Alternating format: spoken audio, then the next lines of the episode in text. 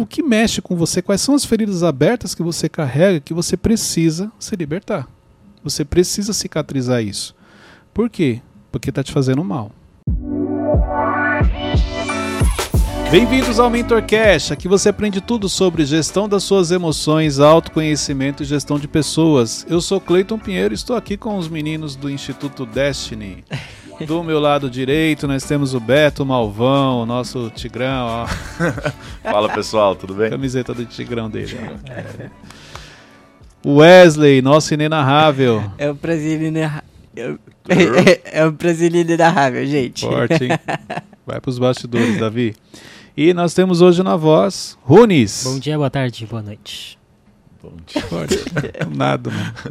E o Teixeira, Cleiton? Teixeirinha, eu que pergunto, Wesley. Hoje você que, você que geralmente forma a mesa aqui, porque você deu uma oportunidade pro Malvão hoje? É.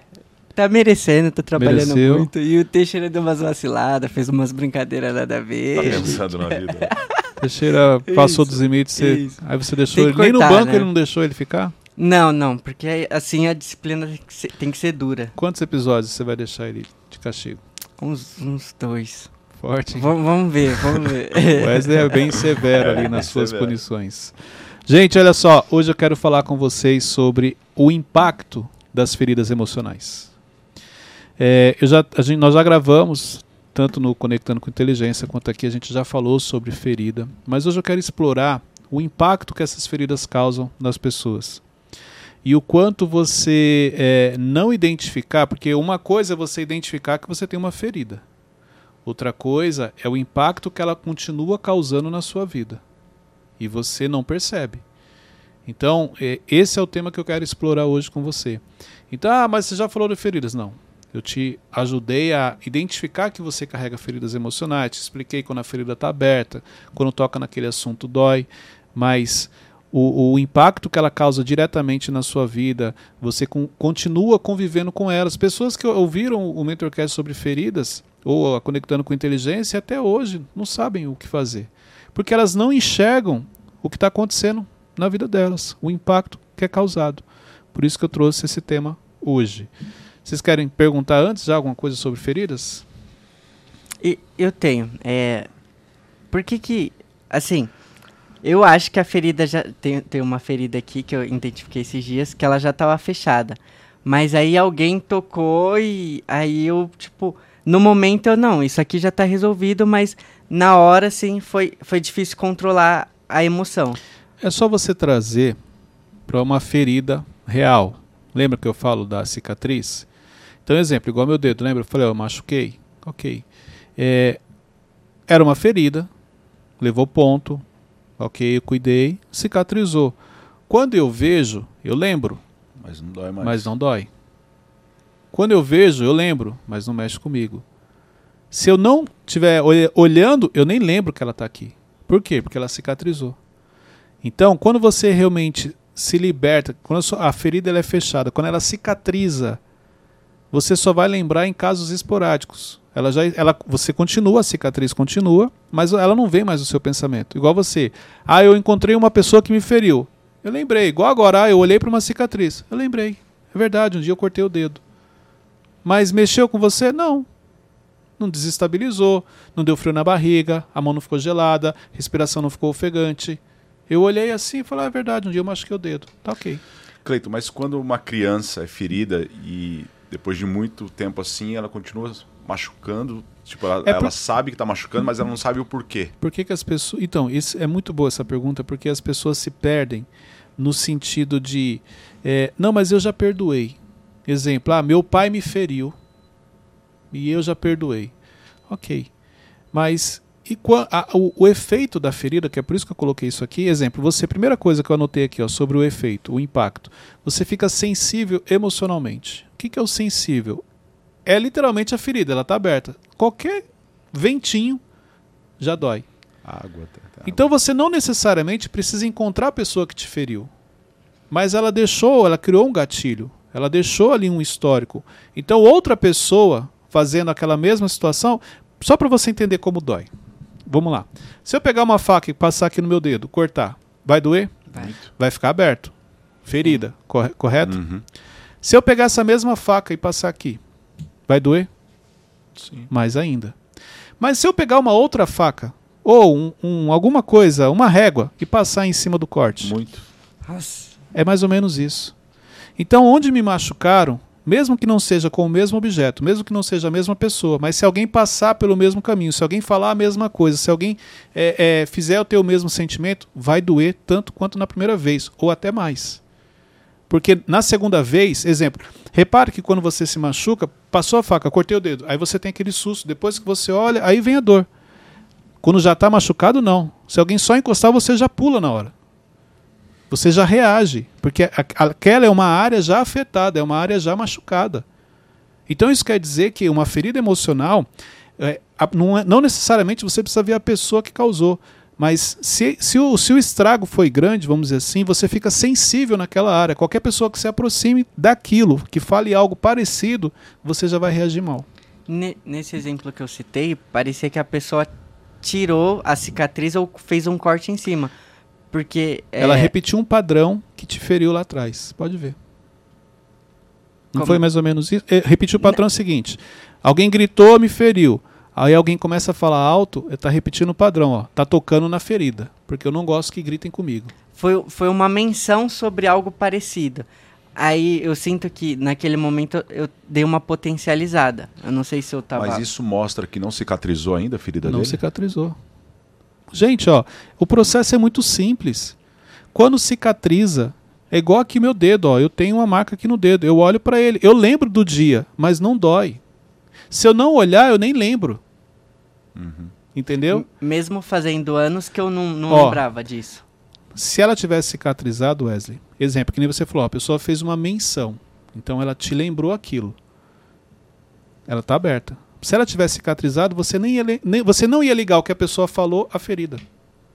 Você só ia lembrar dessa cicatriz quando você visse a pessoa. Mas ele não poderia falar assim, nossa, anos atrás, nessa mesma situação, eu ia reagir diferente. A não ser que a pessoa tenha falado a mesma frase, a mesma situação. Entendi. Que provavelmente não foi o caso dele. Provavelmente a pessoa falou algo parecido e ele trouxe para aquilo. Entendeu? Então, um exemplo, alguém falava que alguém feriu ele e falou que ele é feio. Ó, vou te dar um exemplo aqui. É só um exemplo, tá? Não tô Uhum. falando que você é feio, não, para não que eles fazem de não vítima. mentiu. É. Não, vamos lá. Alguém uma, na, em algumas em algum momento da sua vida falou que você é feio e aquilo te feriu. A pessoa numa discussão falou você é muito feio. E aquilo foi de uma maneira que feriu. Então, toda vez que alguém chegar para ele e falar assim: "Então, Wesley, é que assim, você podia ser um pouco mais bonito". Ó, não falou que é feio. Falou que é um pouco mais bonito. Não é isso que ele escuta. Ele escuta novamente. Como assim você está falando que eu sou feio? Não, não, falei que você é feio. Falei que você podia ser um pouco mais bonito. Não, não, você falou que eu sou feio. Ou chamar ele de bonitinho. Bonitinho é o feio arrumadinho. Uhum. Entendeu? Por quê? Por causa da ferida. A pessoa não falou a mesma coisa, mas ele leva como se ela tivesse falado aquilo. Porque o problema está com ele, não está com a pessoa, muitas vezes. Por isso que pessoas machucadas, pessoas feridas, ela, ela tem muito conflito. Ela tem dificuldade no relacionamento. Eu anotei algumas coisas aqui que eu quero compartilhar. Então ela sempre vai trazer aquele cenário para a dor dela, para a ferida dela. O Cleito, você acredita que quando uma pessoa machuca a outra, é uma pessoa que vai curar? Quando um relacionamento machuca uma pessoa, é um relacionamento que vai curar também essa pessoa? Como o Tiago fala no livro, pessoas ferem, pessoas curam, mas a decisão é sua.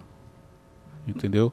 Você pode ressignificar um momento com uma pessoa agradável, mas a decisão é sua. Por quê? Porque ela envolve a decisão do perdão. Para você cicatrizar, envolve o perdão. Exemplo, ó, é, nessa situação do meu dedo, tinha uma pessoa envolvida não diretamente. Mas eu sempre que eu olho para essa, essa cicatriz, eu acabo lembrando da pessoa porque o guarda-roupa ia caindo, eu coloco a mão, ele corta o meu dedo. Então quer dizer, ninguém derrubou o guarda-roupa, ele caiu. O problema é que logo em seguida eu recebo uma ligação. E eu ouvi palavras muito duras. E eu tive que manter o equilíbrio, tive que manter o autocontrole ali. Então, aquele momento me marcou, porque eu estava de um lado o dedo sangrando e do outro a pessoa pegando pesado, severamente comigo, nas palavras que ela, que ela estava me falando. Você entendeu? Então eu juntei uma coisa na outra. Porém, na época eu tinha uma visão e eu tinha uma mentalidade. Hoje eu tenho outra e eu sou grato a essa pessoa. Olha que interessante, uma pessoa que me feriu emocionalmente diante de uma situação difícil, porque fazia muitos anos que eu não cortava. Eu lembro de ter tomado ponto quando eu tinha uns 5, 6 anos. De lá pra cá eu nunca tomei ponto em nada. E de repente, quando eu vi meu dedo aberto, eu falei, cara, eu vou ter que levar ponto. Não acredito que eu vou ter que levar ponto. Tipo, nem lembro mais o que, que é isso, eu vou ter que levar ponto. Recebo a ligação, a pessoa é dura comigo, pegou pesado. Então, depois eu entendi a importância daquela pessoa na minha vida e eu, e eu perdoei. Porque o perdão não tinha a ver com ela, tinha a ver comigo. Tanto que eu não cheguei para ela e falei assim: Eu te perdoo. Eu perdoei no meu coração, não precisei falar para ela. Uhum. Então hoje eu lembro, não tem dor, não tem nada, não tem estabilidade emocional. Eu lembro da situação e o quanto eu cresci com isso daqui. O quanto aquele cenário mostrou que realmente eu tinha autocontrole. Ô Cleiton, mas é sobre relacionamento, isso não é perigoso? Tipo, a pessoa sai de um relacionamento conturbado e já começa a, a se relacionar com outra. Não é nem questão de ser perigoso, vai afetar. Exemplo, imagine que você termina um relacionamento por traição. Quando você começa outra, primeira coisa, você já fica com medo da pessoa te trair. Então, olha só, a ferida causada pelo relacionamento anterior te impede de viver um relacionamento novo de uma maneira tranquila. Você sempre está aqui desconfiando, você sempre vê, onde, vê coisas onde não existe nada, pela ferida que você carrega. Se a pessoa atrasar cinco minutos, onde é que você estava? Você estava com quem? Por que, que você está com essa cara? Por que, que você está falando assim? Ó, a pessoa está vendo, está viajando. Por quê? Acionou o gatilho na ferida dela. A pessoa não está nem fazendo nada de errado. Mas só que ela não acredita. Porque ela tem certeza do que ela está fazendo. Eu já passei por isso. Uhum. Eu já sei que você está me enrolando. E começa ali. Por isso que quando você sai ferido de um relacionamento, dificilmente você vai entrar em outro 100% tranquilo porque você vai carregar as feridas e você vai transferir para outra pessoa algo que ela nem tem culpa. Peraí, quem te traiu foi o outro, não fui eu. Não interessa, eu já conheço. Aí você generaliza, você fala que todo mundo é igual. Entendeu? Isso aqui é importante. E é possível carregar uma ferida que, que não fizeram nada contra mim, mas tipo um, um parente, briga entre os pais. A ferida, ela não tem a ver com a pessoa, tem a ver com você. Então, exemplo, chega para uma pessoa que te feriu e fala assim, ó, fulano, por que, que você me feriu daquele jeito naquela época? Eu falo assim, não, não, foi, lembra que você me humilhou? Você falou que isso, você falou aquilo, você falou que eu não queria ser ninguém. Por que, que você fez isso comigo? A pessoa fala, não, mas eu não quis dizer isso. Comunicação não é o que eu falo, é o que o outro entende. Ferida não é diferente. Quantos filhos não falam com os pais por feridas que eles carregam, porém eles nunca se atentaram que o pai não tinha intenção de ferir. Na cabeça do pai, aquele era o melhor que ele poderia dar.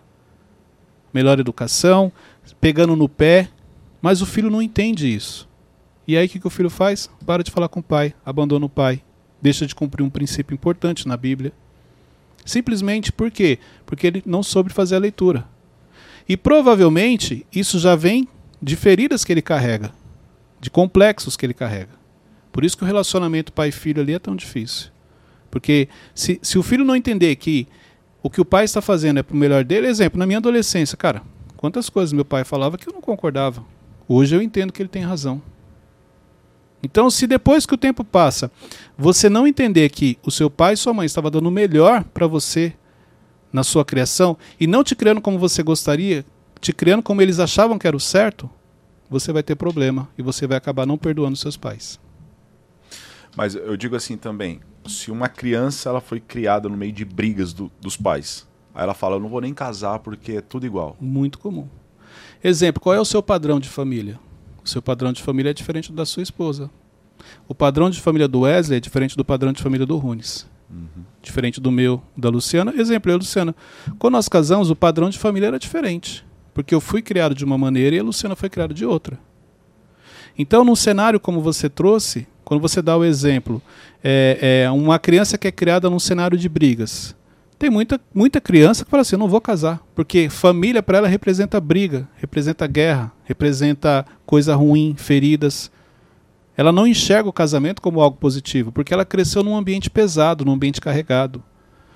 Ela acha que pai só serve para brigar com a mãe e mãe só serve para falar mal do pai. Então o filtro dela sobre família está muito longe do que realmente é. Família é ferro afiando ferro, ok. Mas dependendo do que a criança vê, ela fala: Eu não quero isso pra minha vida. Deus me livre casar. Isso é comum. E por que algumas pessoas têm esse sentimento, enquanto outras já não, eu vou fazer e vou fazer dar certo? Aí tem a ver com a maturidade da pessoa, maturidade emocional, nem maturidade de vida. A maturidade emocional faz você entender, olha, é, o, o que eu vejo aqui, esse cenário de brigas, eu vejo meu pai brigando com a minha mãe, eu, eu não sei como vai ser minha família, mas eu sei o que eu não quero que seja. Eu não quero brigar com meu esposo. E aí é onde às vezes o marido ou a esposa, quando casa, eles não aceitam briga, discussões. Entendeu? Por quê? Porque ele cresceu num ambiente de briga, ele não quer aquilo para a vida dele. Ele já sabe é, o caminho que aquela briga vai levar. Então ele traz o contrário, ele não aceita. Isso também acontece. Mas infelizmente a maioria não, não traz isso como contrário. Traz um sentido assim: eu cresci no ambiente de brigas, eu não quero casar. Ah, eu via meu pai traindo minha mãe, o homem não presta. Eu via minha mãe traindo meu pai, a mulher não presta. É mais ou menos isso. Porque é o filtro, é a leitura que ele tem do cenário. Ô Cleiton, é, e sobre brigas, é, o que, que você aconselha? É, dormir brigado e resolver no outro dia ou resolver na hora? Ó, eu cresci ouvindo meu pai falar assim, que é, por mais que ele e minha mãe discutissem, vamos dizer assim, mas que eles não dormiam brigados. Então, eu cresci ouvindo isso, eu trago isso como um conceito para minha vida, entendeu? Cleito, você tem 24 anos de casado, então isso quer dizer que você nunca dormiu brigado com a Luciana? Não, já dormi várias vezes. E eu, eu também falava assim, Luciana, vamos fazer um acordo, a gente pode quebrar o pau, mas a gente não dorme brigado. Não, não consegui. Tinha dia que eu tava com muita raiva, muita chateação, não, não, não vou. Mas não sai da cama. Não, da cama jamais. Isso aí não. Até porque espiritualmente isso tem um peso muito grande. Sim. Então, já, já dormiu chateado? Já dormi. Mas e aí? Ué, sou um ser humano. O que eu não posso é falar que, olha, por mais que a gente brigasse, na hora de dormir, a gente podia até não fazer nada, mas estava ali tranquilo, eu segurava na mão dela, encostava o pé no pé dela. Não, já teve dia dela virar para um lado, eu virar para o outro, e o, o, bico dos dois lados, e tá tudo bem. E no outro dia, no outro dia a gente conversava. Então tem coisas que é importante você falar a verdade para você. O, cara, o ideal, o mundo ideal, era você realmente não dormir brigado com a sua esposa. Ou brigado com o seu marido. Mas vamos para a prática. Não é algo tão é simples. Difícil. Por quê? Porque é, marido e mulher, pai e filho, mãe e filha, mexe muito com o nosso emocional. Se você falar algo para mim aqui, se você pegar pesado comigo, Wesley, cara, eu vou conseguir ouvir e falar assim, beleza, Wesley. Vou esperar você se acalmar e a gente conversa depois. Se a Luciana falar a mesma coisa que você, pode ser que a minha reação não seja essa eu já queira discutir com ela. Porque ela me desestabiliza emocionalmente muito mais rápido do que uma pessoa de fora. Meus filhos, dependendo do que eles falam, vão me desestabilizar emocionalmente muito mais rápido do que outra pessoa. Então isso aqui é importante. Nosso primeiro ministério é a nossa família. Por isso é tão desafiador. Porque eles desestabilizam você de uma maneira, numa velocidade que os de fora não fazem. Por isso que é mais fácil lidar com as pessoas de fora do que com as da própria casa. Cleito, falando agora de família, eu lembrei de um caso. Eu tinha um amigo é, que ele brigou um dia com a mãe dele e foi morar com a avó. E nesse ele estava desempregado, aí durante esse período ele arrumou um emprego, né, ficou todo feliz e falou: "Mãe, eu tô indo aí te contar". E eles estavam brigados, tava um de bico pro outro mesmo. E nessa ida para casa da mãe dele, ele sofreu um acidente e morreu. E a mãe até hoje carrega uma ferida muito grande o que fazer para uma pessoa numa situação dessa que não teve a oportunidade de, então, de corrigir? O que fazer é primeiro ter o um entendimento que uma das certezas da vida é que vamos morrer. É, e dentro de um processo, eu acho que a mãe ou o pai perder um filho está invertido. Geralmente é o filho que perde os pais uhum. por idade, idade mais avançada e tal. Quando acontece o contrário, é, é muito desafiador. Eu vou ser bem sincero. Por mais que você. Se eu falar para você, ó, faz isso, isso e isso. Só ela sabe a dor que ela está sentindo. Exato. E aí, dentro do meu entendimento, é só o Espírito Santo para consolar um coração. Para realmente trazer para ela a paz que ela precisa. Porque aí é um, é um processo que ela precisa, primeiro, se perdoar, não se culpar. Entendeu? ela precisa é, rever algumas coisas. Mas como é que você vai falar isso para uma mãe que perdeu o filho? Então, neste caso, dentro do, do, do, da minha experiência, eu acho que é só o Espírito Santo realmente para consolar um coração diante de um cenário como esse. Você está brigado com o filho e o filho sofre um acidente. Fica o aprendizado para a gente. Uhum. O quanto você valoriza os momentos que você tem com as pessoas que você ama. Será que realmente o motivo da briga valia a pena? Vale a pena, por exemplo, eu discutir com você, uma pessoa que eu gosto, e a gente ficar três horas sem se falar? Só que as feridas te levam para isso. Sabe por quê? Quantas famílias, pais e filhos, marido e esposa, estão sem se falar porque eu, quando eu caso, já carrego as minhas feridas, aí eu, junto com a minha esposa, que traz as feridas dela, imagina o que, que vai virar isso. Então o gatilho ele é acionado, exemplo, por algo que ela vai falar, que na realidade o problema não foi ela, o problema é que eu já venho carregado, cheio de feridas do passado, de pessoas que me feriram, e eu acho que todo mundo só quer me ferir. E aí quando você vai para a família que potencializa isso, fica muito pior. Exemplo, quantos pais se distanciam dos filhos, achando que na realidade estão fazendo o melhor e não percebem que estão empurrando seu filho para a rua, empurrando seu filho para as amizades que não são legais, simplesmente por não ser flexível. Exemplo, está chegando o dia dos pais. Eu tenho dois filhos. Então, criar filho, Cleito, é simples? Não, é um desafio. Sabe qual é o maior desafio de você criar filhos? Exemplo que eu vejo na criação dos meus filhos. Nós somos de gerações diferentes. Então, a minha linha de raciocínio é diferente da deles. E muitas vezes, na maioria, eu tenho que ceder. Eu tive que ceder para eles. E não querer que fosse do meu jeito. Exemplo, a minha criação, meu pai pegou muito pesado com a gente na criação. Meu pai não era tão flexível assim, não. Era do jeito dele e acabou. Mas eu entendo isso. Mas não é porque meu pai foi tão duro com a gente na criação que eu tenho que ser igual com os meus filhos. Eu vou ser firme, em alguns momentos vou ser flexível, mas tem situações que eu não vou abrir mão. E isso me ajudou na criação deles, de ter ali uma conexão, de ter uma amizade, de não empurrar eles para amizades que não agregam. Entendeu? Então, essa sensibilidade eu sempre procurei é, é, ter o quanto meus filhos estão aqui próximos. Ah, eles não são tão próximos, mas são próximos da mãe. Tá tudo bem. Porque é família. Então, às vezes, o filho não fala tanto com o pai, mas ele conversa com a mãe. Ou não fala tanto com a mãe, mas se abre para o pai. Isso aqui é importante, mas a sua inflexibilidade muitas vezes faz com que seus filhos fiquem distantes de você sem você perceber.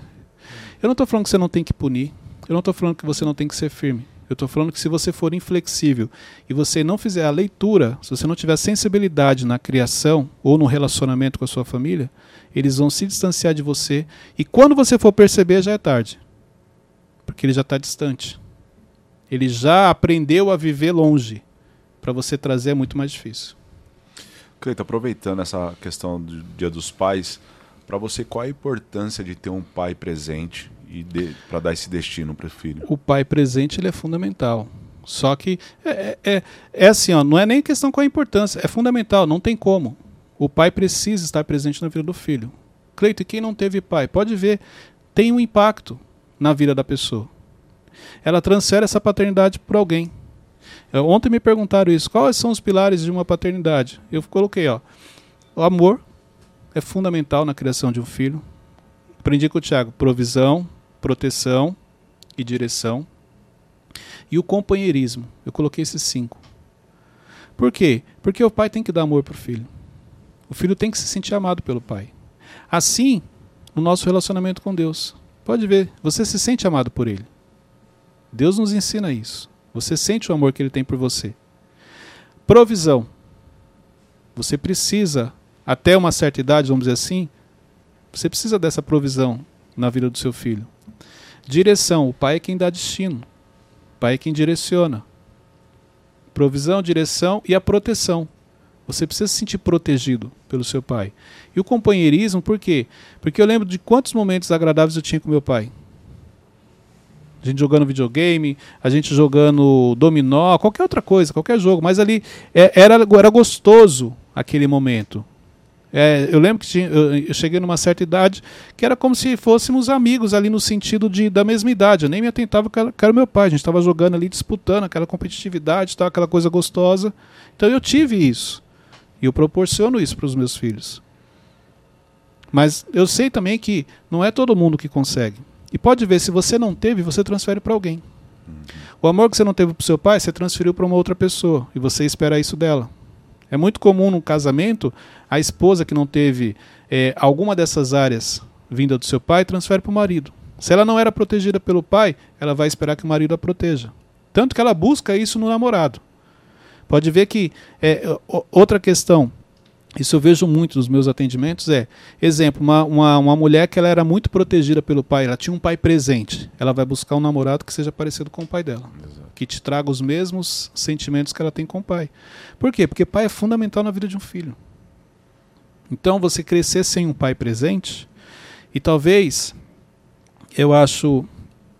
Eu, eu tenho um, um, amigo meu que ele tem um projeto chamado Filhos Órfãos de Pai Presentes.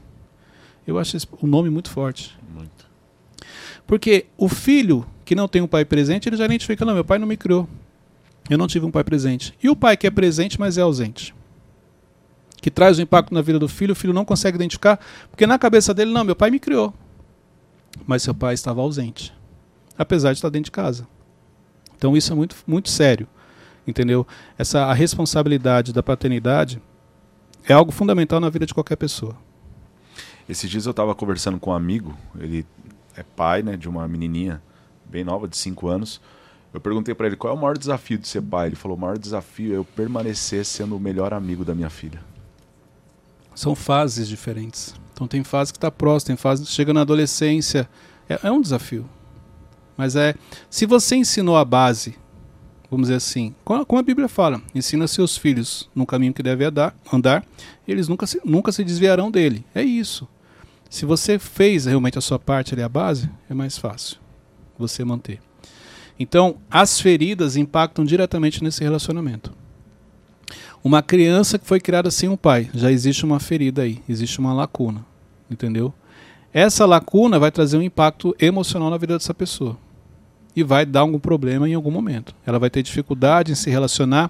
Exemplo: se você é criado sem um pai, você vai ter pode ter dificuldade de se relacionar com seu líder, com seu chefe, com seu pastor, porque ele representa uma autoridade, assim como seu pai representava para você e ele era ausente. Então, inconscientemente você pode transferir isso para ele. Tipo assim, você começar a brigar com seu líder como se você estivesse brigando com seu pai.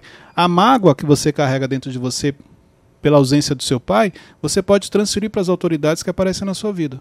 Isso é comum. Inconscientemente, sem perceber. Por isso que algumas pessoas têm dificuldade com a autoridade. Porque é como se ela, ela carregasse aquilo como uma mágoa, uma raiva. Tipo assim, a autoridade era meu pai, não estava presente, então eu não respeito a autoridade, tenho dificuldade com isso. Isso é muito comum. Sim. Então, olha só, três pontos, três impactos que as feridas emocionais causam. Você fica sensível emocionalmente. Isso quer dizer que pouca coisa te desestabiliza. Entendeu? As pessoas te acessam, te, te machucam, te derrubam muito fácil causa dessa sensibilidade que você fica pelas feridas. Você fica surdo, você fica cego em muitas situações. Você já buscou falar com uma pessoa que ela é ferida?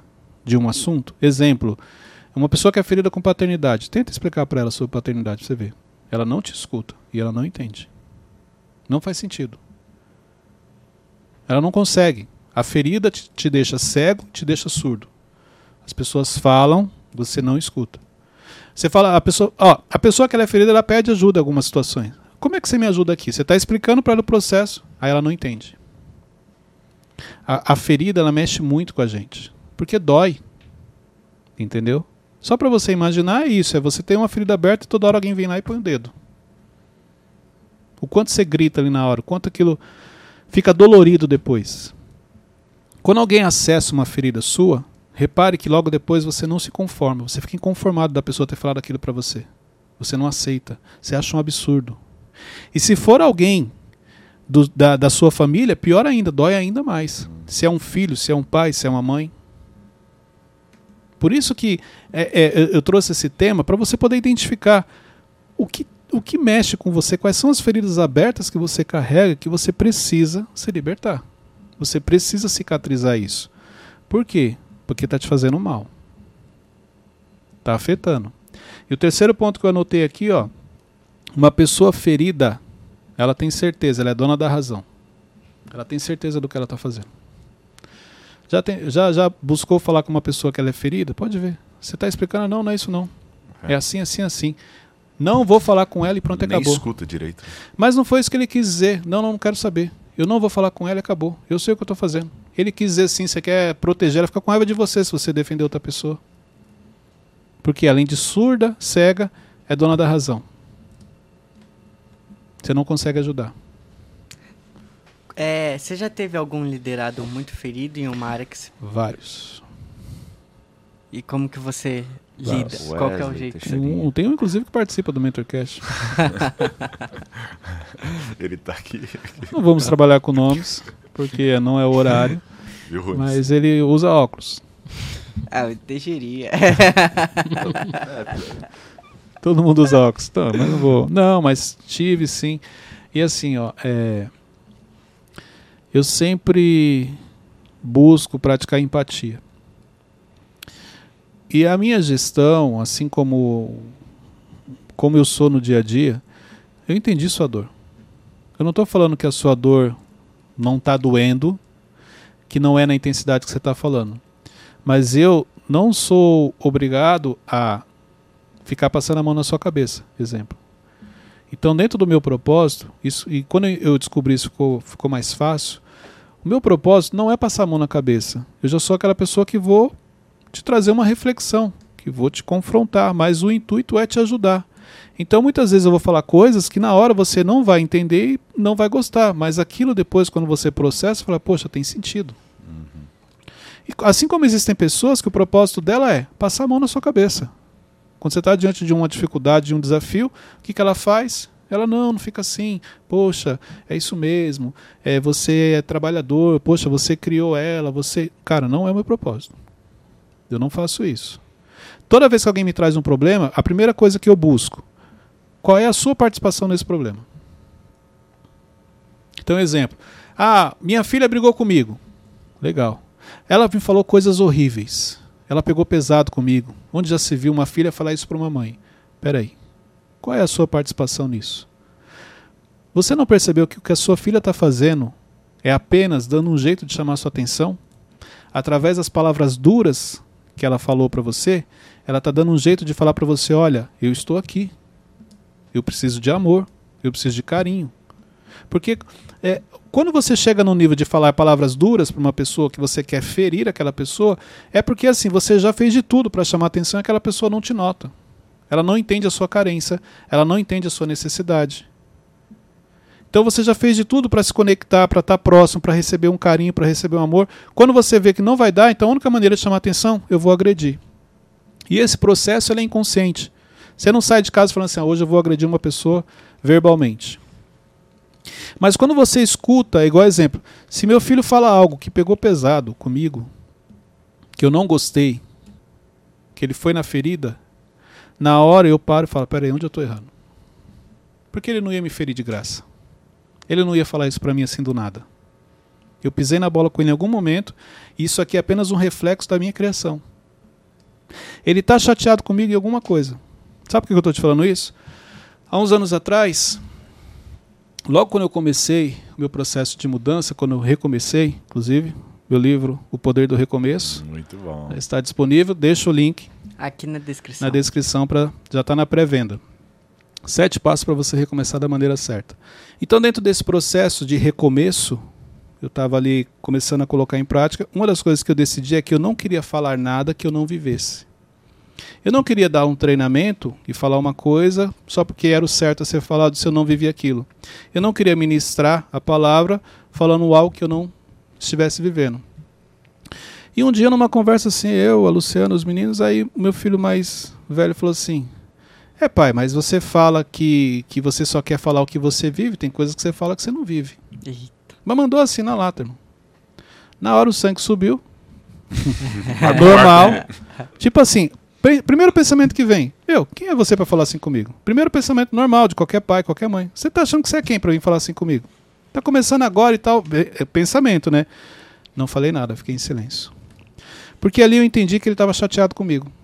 Que chama atenção. O que ele falou, na intenção de chamar minha atenção, ou até mesmo de me ferir, vamos dizer assim, é apenas uma chateação. Na hora eu olhei para ele e falei assim: Você tá certo, filho. E fiquei com vergonha, porque o que ele falou tinha algum fundo de verdade, senão ele não teria falado. Mas o que mais me preocupou, por que, que ele está chateado comigo? Então, quando um, um- um filho pega pesado. Cara, isso é normal. No seu trabalho, alguém pegou pesado com você, essa pessoa está chateada com você. Ninguém sai de casa. Hoje eu vou sair para ferir pessoas. Então, qual é a sua participação naquela chateação? O que você deixou de fazer para deixar a pessoa chegar nesse nível de chateação a ponto de falar essas palavras pesadas? O problema é que a ferida, lembra que eu falei, ele te deixa cego e surdo. E você é dono da razão. Você falar isso que eu estou falando aqui para a pessoa, a pessoa fala assim: nada a ver. Não justifica. Ela não pode falar assim comigo. Está pensando que está falando com quem? A pessoa não consegue refletir. Calma. Quanto mais pesado você pegar com a outra pessoa, mais distante ela vai ficar. Quanto mais você bater, maior vai ser a ferida que agora você está causando nela. Só está aumentando, porque você já causou uma, por isso que ela te trouxe isso, e agora com o que você vai falar, vai só aumentar essa ferida. Então, qual é a minha responsabilidade se o Wesley chegar para mim e falar algo que vai me ferir? Sendo que a gente tinha um relacionamento bacana. Sendo que ele falava que gostava de mim e eu gostava dele. Por que, que agora ele começou a me agredir? É porque eu fiz algo que machucou ele. Então ele está apenas reagindo. Por isso que você tem que ter essa sensibilidade de estar atento. Muito bom. O Cleiton, posso fazer uma pergunta? Que susto, do nada a voz assim. Eu olhei aqui falei, os dois estão aqui.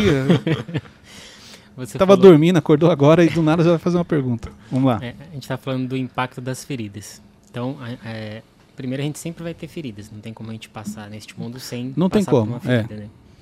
E quando a gente começa a conhecer as feridas e o impacto delas, a gente começa a estudar, a ler sobre isso, ouvir o MentorCast, no caso, que fala muito sobre essas, essas questões. Como que a gente consegue identificar que a gente não está escondendo as feridas? Que muitas vezes a gente pode estar tá escondendo, ah, é, vamos supor, ela não cicatrizou ainda, mas ela parou de doer. Então, ah, deixa depois eu resolvo isso, deixa pra lá. Porque muitas vezes a gente acaba fazendo isso.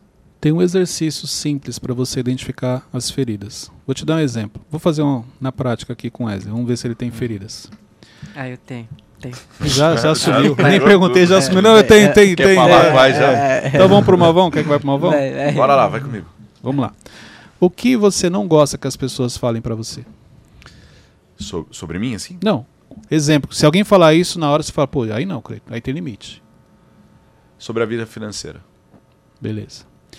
É, que tipo de comportamento que você não gosta que as pessoas tenham com você? Comparação. Quem te comparava? Já teve pessoas da família.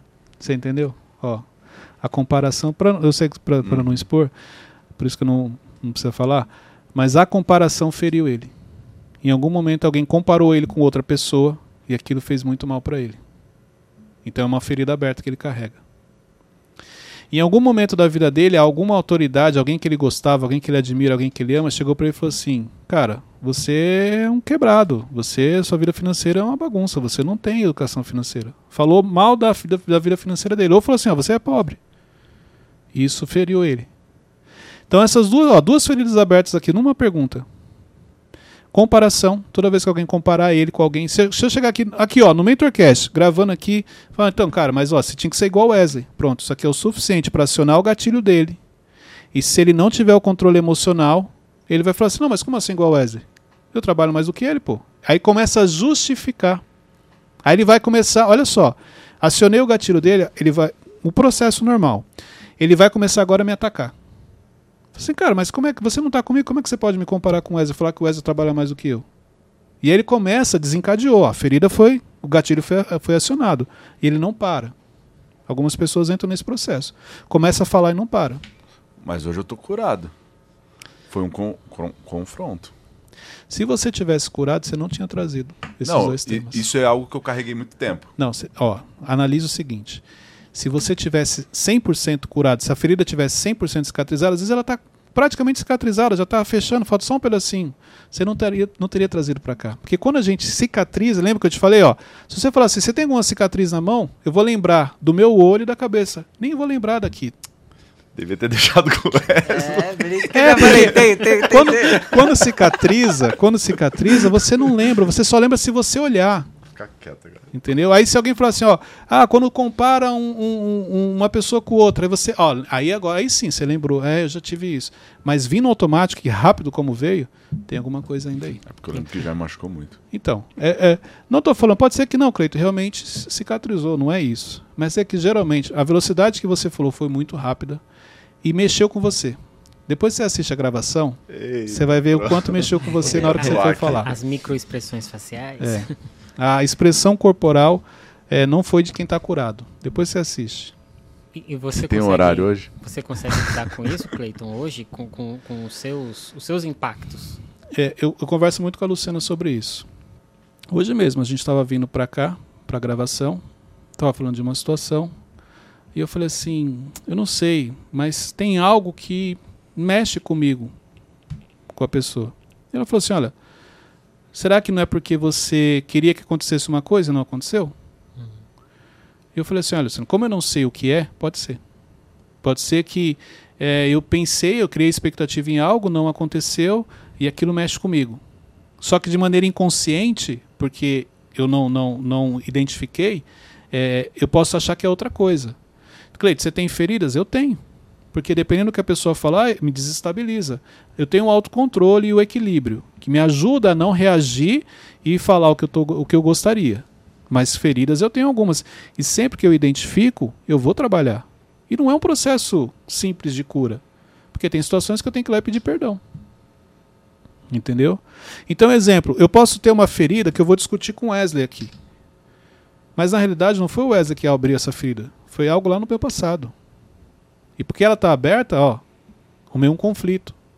Eu vou pedir perdão pro Wesley, mas ela vai continuar aberta. Amanhã eu vou ter um conflito com o Malvão, vou pedir perdão, vai continuar aberta. Você entendeu? Porque ela foi, ela foi aberta lá atrás. E se eu não identificar, não tem como curar.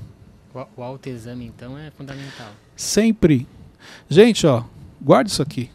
De, de tudo que eu compartilho aqui com vocês, das minhas experiências, isso daqui é algo para mim é muito forte. Quando você realmente entra no processo de autoconhecimento, quando você entende a importância do autoconhecimento e você começa a olhar para você, você não tem tempo para ver o erro das pessoas.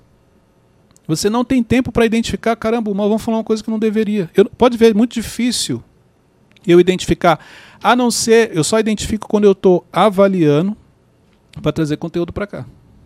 Igual hoje, estava numa reunião importante, e aí eu fazendo a leitura do cenário, preparei a aula da minha mentoria. Sete pontos que você. Sete erros que você não deve cometer quando você está diante de pessoas relevantes. Então, quando eu estou em alguns cenários, eu avalio, não julgando, mas avalio ali o comportamento, porque é a minha área. Mas esse negócio de identificar erro nas pessoas, não. Sabe por quê? Tem tanta coisa no Cleito que eu tenho que corrigir. Vocês não têm noção.